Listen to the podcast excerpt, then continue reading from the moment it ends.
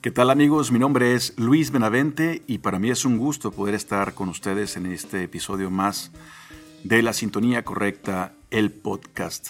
El día de hoy con un tema que en lo particular me parece muy interesante, las pruebas de la vida.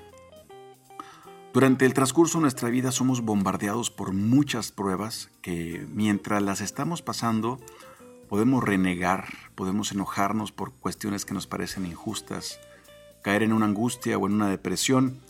Y en este programa trataremos de desmenuzar un poco el proceso de la prueba. Desde mi punto de vista, siempre hay algo escondido que podemos encontrar para que nos ayude a crecer. Quédate conmigo, porque aquí comenzamos un episodio más de La Sintonía Correcta, el podcast. ¿Te has dado cuenta de que muchas veces la vida transcurre como si no pasara absolutamente nada?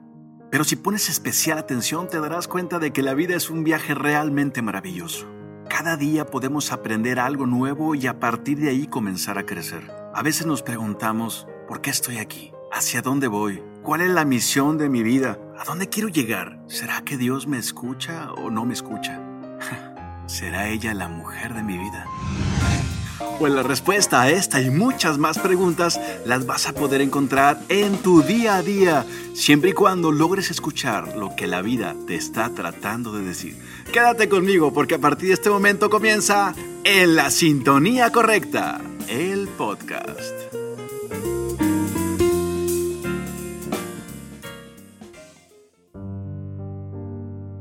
Las pruebas de la vida. Sin lugar a dudas, nuestra existencia está plagada de pruebas de distintos tamaños y en distintos momentos. Y de alguna manera tenemos la certeza de que estas pruebas nos hacen crecer. Creo que todos lo hemos pensado en algún momento, que después de una u otra prueba eh, hemos crecido en algún aspecto. Sin embargo, la prueba en sí misma no es la que te hace crecer ponte a pensar un segundo. Eh, con cualquiera de las pruebas que hayas pasado, la prueba en sí misma no te hace crecer y la prueba en sí misma tampoco te arruina. Depende de las cosas que hacemos cuando vivimos esta prueba. Y para comenzar me parece prudente que podamos definir lo que es una prueba o una crisis. Según la Real Academia Española, crisis es un cambio profundo y de consecuencias importantes en un proceso o situación dependiendo de la forma en que son apreciadas. ¿Qué significa esto? Que las crisis pueden cambiar tu vida completamente, para bien o para mal. Y eso depende de ti. Y para intentar ilustrar un poco el proceso de la prueba, en esta ocasión he desarrollado cinco pasos que desde mi punto de vista y en mi propia experiencia personal he logrado descubrir. Y antes de compartírtelos, yo quisiera que tú me ayudaras y trajeras a tu mente alguna prueba, algún momento crítico de tu vida o bien, si en este momento estás viviendo una situación de prueba, te pediría que hicieras un ejercicio de honestidad y lo tuvieras presente a lo largo de todo el programa, desarrollando cada uno de los pasos con tu propio ejemplo. Puede haber muchos tipos de prueba. Puede ser la enfermedad tuya o de algún familiar. Puede ser la partida de un ser querido, definitivamente. La ruptura de una relación, la pérdida del trabajo, un accidente, una cuestión financiera o una cuestión legal que te pueden llevar a ciertos estados de ánimo de tristeza, de enojo, de depresión o de angustia. Bien, con un ejemplo tuyo va a ser mucho más sencillo que en la explicación de todos los pasos puedas sensibilizarte y puedas aterrizarlos a tu propia vida. Número uno, la aceptación. Antes que nada, Debemos estar tranquilos y saber que las pruebas y las crisis son parte de la vida. No hay una persona que no haya tenido pruebas o momentos críticos que superar. En algún momento van a llegar. Si piensas de esta manera, es mucho más sencillo poder aceptar que tarde o temprano lo vas a vivir. Lo que nos sucede cuando llega la prueba en muchos casos es que renegamos de la prueba. Como nos cambia nuestra realidad, nuestra dinámica, renegamos, no lo aceptamos. Y renegar es negar de forma constante una realidad. Yo pienso que entre más rápido te puedas adaptar a una nueva situación, más rápido vas a crecer y de una mejor manera. Las situaciones cambian. Dicen que la única constante es el cambio.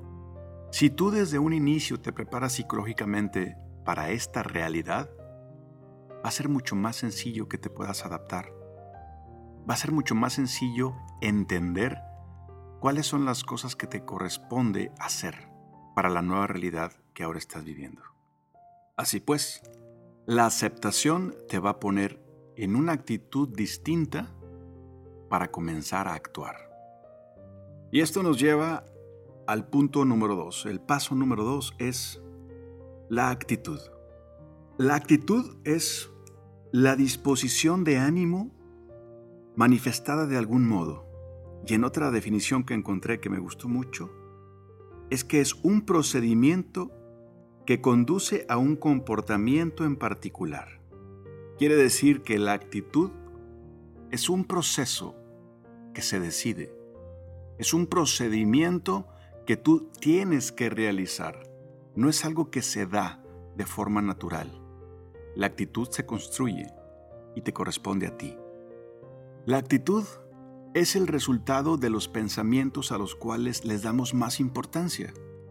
Dicen que los pensamientos son como pájaros que revolotean en la mente. Y eso está bien. Los pensamientos vienen y se van. Lo malo es cuando convertimos nuestra mente en un nido para esos pájaros que nos pasa comúnmente. Permitimos que un tipo de pensamiento se quede dando vueltas y vueltas en nuestra mente. Y eso nos lleva a una actitud de tristeza o de depresión. Cuando llega la prueba, nos asaltan muchísimas preguntas en muchas ocasiones. ¿Por qué a mí? ¿Por qué no lo pensé bien? ¿Por qué confié en esta persona? Y este tipo de pensamientos son los que justamente nos llevan a un círculo vicioso. Te sientes mal, piensas mal, luego entonces te sientes peor. En Japón existe algo que se le conoce como el minuto heroico, y este concepto sostiene que si tú puedes cambiar lo que estés haciendo, sea lo que sea, de una forma drástica y mantienes esa nueva acción por un minuto, automáticamente tu cuerpo se prepara y olvida la postura que tenías anteriormente. Lo que no es tan sencillo es decidir hacerlo. Por eso es heroico. Algo que a mí en lo personal me ayuda mucho para poder cambiar la actitud de una forma honesta y genuina es el paso número 3. El agradecimiento. Si tú te das la oportunidad de tener un tiempo especialmente para hacer una lista de las cosas que tienes y que puedes agradecer, poco a poco te llevará a una mejor actitud. Me explico. Comienza a hacer esta lista con las cosas que son evidentes y que las aprecias, como lo es estar vivo, tener un techo en donde descansar, tener ropa que ponerte, que tienes amigos, que tienes trabajo. Si comienzas con estas cosas evidentes, poco a poco comenzarás a tener una nueva sensibilidad y comenzarás a ser un poquito más detallado y un poco más profundo en los conceptos. Te platico una anécdota personal. En un momento en que yo estaba haciendo una lista de agradecimiento, porque lo necesitaba muchísimo, recordé que en alguna ocasión me lastimé el dedo meñique del pie izquierdo, como a todo mundo nos puede llegar a pasar en la orilla de la cama. Y fue tan fuerte el golpe que me duró muchos días el dolor y yo no podía caminar, yo no podía apoyar bien con mi pie izquierdo. En ese momento le di un gran valor a mi dedo meñique del pie izquierdo. Y normalmente ni siquiera me acordaba de su existencia. Y en ese momento que estaba haciendo yo mi lista de cosas para agradecer, dije gracias porque hoy no me duele el dedo meñique del pie izquierdo. Y al hacer consciente esto, comencé a agradecer por mis ojos, por mis dedos, por mis uñas, por mis extremidades, por mi boca, por mi corazón, por mis pulmones, por mi hígado, por mis riñones que están trabajando, por mi sistema circulatorio, por mi sistema respiratorio. Había tantas cosas que agradecer y que no las estaba viendo. Y cuando comencé a hacer un recuento de todo eso, me di cuenta que era un hombre millonario. Porque las cosas que realmente valen son las que no tienen precio. Date la oportunidad de dar un espacio al agradecimiento todos los días. Eso siempre te mantendrá en una buena actitud. El paso número cuatro llegó justamente después de hacer mi lista de agradecimiento.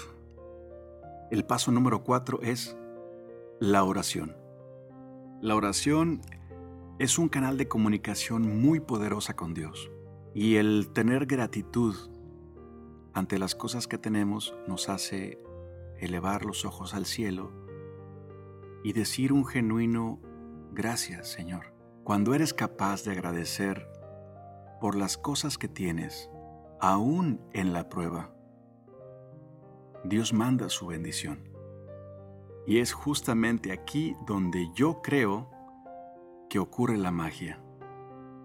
Hablábamos en un principio que la prueba nos ayuda a ser mejores personas y nos ayuda a subir de escalón en nuestro proceso de la vida. Creo que uno de los requisitos indispensables de una prueba es ser agradecidos. Y este proceso de interiorización nos da algo que a mí en lo particular me gusta muchísimo y es la palabra perspectiva. Cuando tú te das la oportunidad de interiorizar el proceso de tu prueba, el tener una oración y una comunicación directa con Dios, te va a dar perspectiva y vas a comenzar a valorar lo que tenías antes de la prueba para que cuando la superes, la puedas saborear distinto. Dicen que nadie aprende en cabeza ajena. Yo creo que sí. Si tú desde este momento comienzas a valorar las cosas pequeñas que tienes, las vas a ver desde un enfoque distinto, desde una perspectiva distinta. Y no va a ser necesario que te las quiten para poder valorarlas. Y eso solamente lo da una oración que nace de un corazón sincero. Llegamos al paso número 5. Y este paso número 5 es experimentar una paz momentánea un equilibrio pasajero. Después de todo este proceso de los primeros cuatro pasos, que es la aceptación, el cambio de tu actitud, el agradecimiento y la oración, de pronto ya estás en una postura distinta para afrontar tu prueba, tu momento crítico. Es cuando ya más o menos le agarraste la onda a tu nueva realidad. Ya te adaptaste pero estás en un escalón más arriba. ¿Por qué digo que es una paz momentánea o un equilibrio pasajero? Simplemente porque no va a ser permanente. Vendrán más pruebas, pero mientras tienes esta paz momentánea, tú comienzas a exigirte un poco más. Creo que podría hacer esto mejor. Creo que para próximas ocasiones podría prevenirlo de esta manera. Creo que ahora voy a valorar más el tiempo con mis papás. Y comienzas a pedirte cosas nuevas que te van a hacer mejorar, que te van a hacer crecer. Y ahí, en esta paz momentánea y pasajera, es el momento de reinventarte, de prepararte para lo que viene. Ahora estás en un escalón mucho más arriba. Ahora sí puedes decir que la prueba te ayudó a mejorar y a crecer. Pero recuerda que esta paz no va a ser permanente. Si tienes una conciencia de esto, podrás estar un poquito más preparado para cuando llegue una nueva prueba. El equilibrio pasajero es algo muy bueno porque te hace añorar cosas más altas, te hace exigirte más como persona y te hace ofrecer una mejor versión de ti mismo a los demás. Después de haber pasado estos cinco pasos, podrás notar tú la diferencia del antes y después.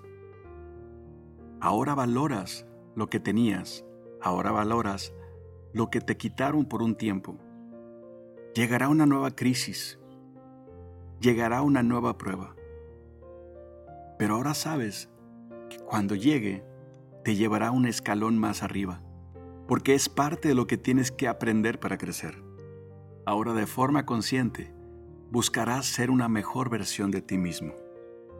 Y ahora, después de haber visto todos estos pasos en un momento de crisis, es más fácil decir con el corazón, Señor, gracias por la prueba que me prepara para una bendición mayor. Muchas gracias por haberme acompañado en este segundo episodio de la sintonía correcta. Espero que te haya aportado algo de valor. Deseo con el corazón que cada una de las pruebas que te mande la vida sea un escalón ascendente en tu proceso, que sea un escalón hacia arriba en tu madurez personal y espiritual. Y deseo de todo corazón que Dios nuestro Señor te abrace y que tú puedas percibir ese abrazo de aquel que te creó. Un fuerte abrazo. Chao, chao. Gracias por escucharnos. Si te gustó el mensaje de este programa, compártelo para que más gente lo pueda recibir. No olvides suscribirte y te esperamos en el próximo episodio.